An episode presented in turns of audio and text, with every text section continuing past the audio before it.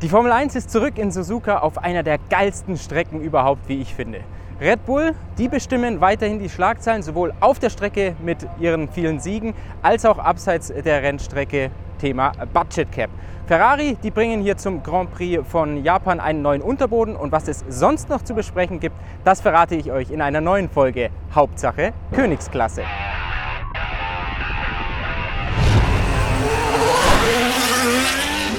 Hi Leute, ich bin's Andreas, euer rasender Formel 1 Reporter mit meinem großen Rundumschlag hier in Japan in Suzuka und eigentlich wollte die FIA uns bereits am Mittwoch Bescheid geben, wie es denn jetzt aussieht zum Thema Budget Cap. Es äh, geht ja das Gerücht um, beziehungsweise das Gerücht hat sich eigentlich schon längst verdichtet, dass zwei Teams über dem Budgetdeckel im letzten Jahr lagen. Red Bull soll deutlich drüber gewesen sein. Aston Martin munkelt man etwas über dem Budget Cap und natürlich ist die Konkurrenz darüber aufgebracht. Sie fordert harte Strafen, jetzt vor allem im Fall von Mercedes und Ferrari, weil Red Bull sich dadurch einen Vorteil für 2021, aber auch für diese Saison und für nächste Saison erarbeitet hat. Aber die FIA, die lässt uns weiterhin im Unklaren. Dort wurde uns verkündet, dass es noch nichts zu verkünden gibt, sondern die FIA will erst am Montag nach dem Rennen hier in Japan Bescheid geben, welche Teams die Zertifikate bekommen haben und welche Teams eben nicht. Also wer, durch die, wer die Prüfung bestanden hat, der Bücher vom letzten Jahr und wer eben durchgefallen ist. Das heißt, wir müssen weiter abwarten. Es gibt so ein paar Stimmen im Fahrerlager, die sich extrem darüber aufregen, die sagen, die FIA müsste doch jetzt endlich mal Transparenz schaffen. Andere sagen, die FIA, die wartet bewusst, weil man hier dem Promoter in Suzuka nicht das Rennen kaputt machen möchte. Ja, um die Sache mit dem Budget Cap abzuschließen, am Montag sollen übrigens noch keine möglichen Strafen verkündet werden. Und auf der Rennstrecke selbst, da läuft es für Red Bull ja wie geschmiert. Zuletzt gab es sechs Siege in Serie für das Team, fünf davon mit Max Verstappen einen mit Sergio Perez in Singapur. Und der Red Bull, der ist ein Auto, das extrem viel Anpressdruck generiert, ein Auto, das extrem effizient ist. Und diese Nummer, die kommt wieder hier in Suzuka zum Tragen. man braucht hier ein effizientes Aerodynamikpaket und deshalb sagen viele, wird Red Bull hier wieder der Konkurrenz davonfahren. Was wir noch herausgefunden haben hier in Suzuka, das ist eine ganz interessante Nummer. Es gab da so ein paar Anhaltspunkte. Sebastian Vettel hatte nach dem Rennen in Singapur gesagt, ja, dass er den Red Bull von Max Verstappen einfach nicht hinter sich halten konnte, weil sich das Heck absenkt. Und wir haben da jetzt mal bei ein paar Ingenieuren nachgefragt und es ist wohl so, dass es tatsächlich so ist, dass Red Bull dort einen Trick hat, um eben auf den Geraden das Heck abzusenken. Es soll so sein, dass wenn der Red Bull auf die Außenkurven kommt, der Abstand zwischen äh, Fahrbahnbelag und äh, Heck am größten sei, also der sogenannte Rake, die Anstellung des Autos, ist beim Red Bull am höchsten. Am Ende der Geraden ist es umgekehrt, da liegt der Red Bull im Heck am tiefsten. Mit diesem Trick schafft es Red Bull, die Anströmung des Diffusors zu unterbinden und dadurch sinkt der Anpressdruck und gleichzeitig fällt natürlich der Luftwiderstand.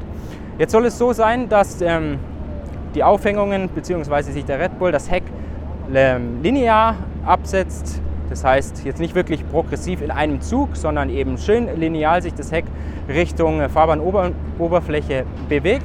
Und so ab 280 km/h, da wird es dann ein bisschen vermehrt.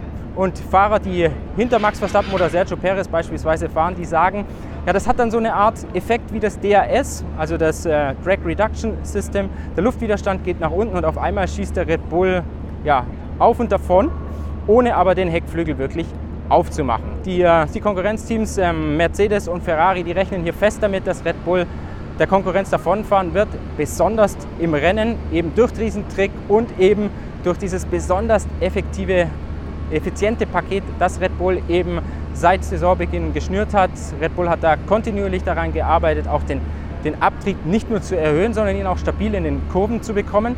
Und von all diesen Sachen sollte das Team hier von Max Verstappen und Sergio Perez in Suzuka profitieren. Ferrari, da hat uns Charles Leclerc verraten, dass das Auto sehr, sehr gut ist in mittelschnellen und schnellen Kurven, also eigentlich zu Suzuka passen sollte. Problem bei Ferrari in den letzten Wochen war aber der Reifenverschleiß bzw. die hohe Reifenabnutzung im Rennen. Da haben die Reifen meistens überhitzt, ob es jetzt die Vorderreifen waren oder die Hinterreifen. Der Ferrari ging nicht ganz so pfleglich mit den Pirellis um wie eben der Red Bull und das ist natürlich ein besonderer Nachteil. Charles Leclerc sagt jetzt nicht unbedingt, dass das darin liegt, dass man im Auto viel falsch gemacht hat, sondern er glaubt, Red Bull hat sich über die Saison eben besser entwickelt als Ferrari. Red Bull sei das ausgereiftere, das bessere Paket in Summe.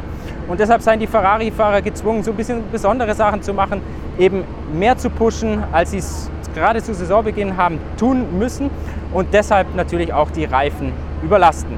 Ferrari wird hier mit einem Technik-Upgrade reagieren. Man hat für den Grand Prix von Japan einen neuen Unterboden aufgelegt und man hofft sich natürlich davon, wieder einen Schritt näher an Red Bull heranzukommen.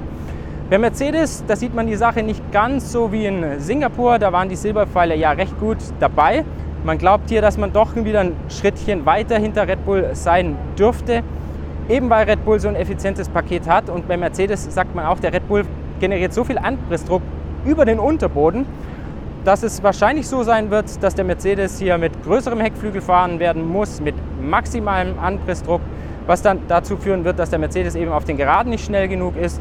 Red Bull kann es sich vielleicht sogar erlauben, hier mit einer Stufe weniger Heckflügel zu fahren und ist trotzdem in den Kurven schnell und auf den Geraden überragt dieses Auto ja sowieso. Was haben wir noch zu vermelden, was die Teams anbetrifft? Alfa Romeo Sauber bringt einen neuen Frontflügel inklusive neuer Nase, die durch den Crashtest musste. Bei Alpine gibt es was zu den Motoren zu verkünden. Da gab es jetzt in Singapur ja einen Doppelausfall für Fernando Alonso und Esteban Ocon. Es war zweimal ein mechanisches Problem, jeweils am Sechszylinder Turbomotor, aber unterschiedlicher Natur. Nach dem Rennen hieß es ja, dass es äh, der gleiche Schaden war. Dem war nicht so. An der Luftfeuchtigkeit an der Hohen in Singapur soll es nicht gelegen haben. Diese Rennstrecke lässt die Herzen der Fahrer höher schlagen. Praktisch für alle Rennfahrer gilt, dass Suzuka zu den Top 3 Rennstrecken überhaupt im Formel 1 Rennkalender zählt. Diese Strecke, die hat einfach alles. 5,8 Kilometer ist sie in etwa lang. 1,2 Kilometer davon verbringen die Fahrer beim geradeausfahren. Sprich, man braucht ein schnelles Auto auf den Geraden. Den Rest der Runde, den verbringen die Fahrer beim Lenken, also in den Kurven und besonders der erste Sektor, der, ja, der hebt sich von allen anderen wirklich ab. Wir haben es hier mit diesen unglaublich geilen S-Kurven zu tun. Charles Leclerc hat gesagt, da muss man wirklich jede Kurve perfekt treffen. Wenn man nur eine einzige verhagelt, dann zieht sich das durch den ganzen Sektor durch und man kann die Rundenzeit eigentlich schon abhaken. Dann zu Beginn des zweiten Sektors diese Degner-Kurven, unglaublich speziell, unheimlich hohe Kompression, die da auf den Autos dann auch lastet. Und da hat so ein bisschen Mercedes davor Angst, weil sich eben der Unterboden, die Kanten Richtung Fahrbahnoberfläche biegen und dadurch muss man höchstwahrscheinlich so ein bisschen die Bodenfreiheit erhöhen und das mag der Mercedes ja überhaupt nicht gerne.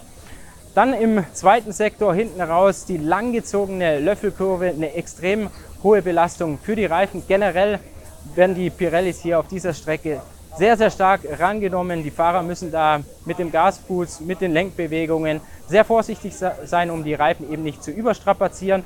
Und dann hinten heraus diese ultraschnelle Kurve, die 130R. So vom Speedprofil Suzuka von den Kurven zwischen 70 und 290 km/h. Also man braucht ein breites Spektrum, in dem das Auto funktioniert. Eine Besonderheit ist, dass es in Suzuka wie in Monte Carlo nur eine einzige DRS-Zone gibt, aber natürlich im Gegensatz zu Monte Carlo das Überholen deutlich einfacher ist. Elfmal wurden auf dieser legendären Rennstrecke bereits Weltmeister gekrönt. Ich habe sie mir mal alle aufgeschrieben. Piquet, Senna, Prost, Hill, Häkkinen, Schumacher und Vettel. Max Verstappen, der kann es Ihnen gleich tun. Er kann hier in Suzuka vorzeitig Weltmeister werden. Und was die Voraussetzung dafür ist, das sage ich euch jetzt. Max Verstappen liegt in der Weltmeisterschaft 104 Punkte vor Charles Leclerc, 106 Punkte vor Teamkollege Sergio Perez. Das heißt, er muss 8 Punkte mehr holen als Leclerc, 6 Punkte mehr als Perez. Und das Ganze, das kann er mit Stil machen indem er das Rennen gewinnt und zusätzlich die schnellste Rennrunde fährt und sich dort den Extrapunkt sichert, dann können Charles Leclerc und Sergio Perez machen, was sie wollen. Sie können nur nicht mehr verhindern, dass Max Verstappen wieder Weltmeister wird. Bei den Fahrern soll es noch eine Ankündigung an diesem Rennwochenende geben, wie man so hört. Es ist ja eigentlich schon ein offenes Geheimnis, dass Pierre Gasly zu Alpine gehen wird, dass Nick de Vries sich dafür mit Alpha Tauri verbündet Schlechte Nachrichten für Mick Schumacher, denn damit sind nur noch die Cockpits oder wären nur noch die Cockpits äh, bei Williams und eben sein Cockpit bei Haas frei. Bei Williams, da wird es wahrscheinlich auf Logan Sargent hinauslaufen, der aktuell in der Formel 2 fährt. Bei Haas, da streitet sich Mick Schumacher mit Nico Hülkenberg. Ich wünsche euch ein wunderbares Rennwochenende. Habt viel Spaß. Ich hoffe, ihr könnt es so genießen wie ich. Suzuka ist einfach legendär, einfach geil. Und lasst mich in den Kommentaren wissen, was eure Meinung so ist und ja, sagt einfach Bescheid.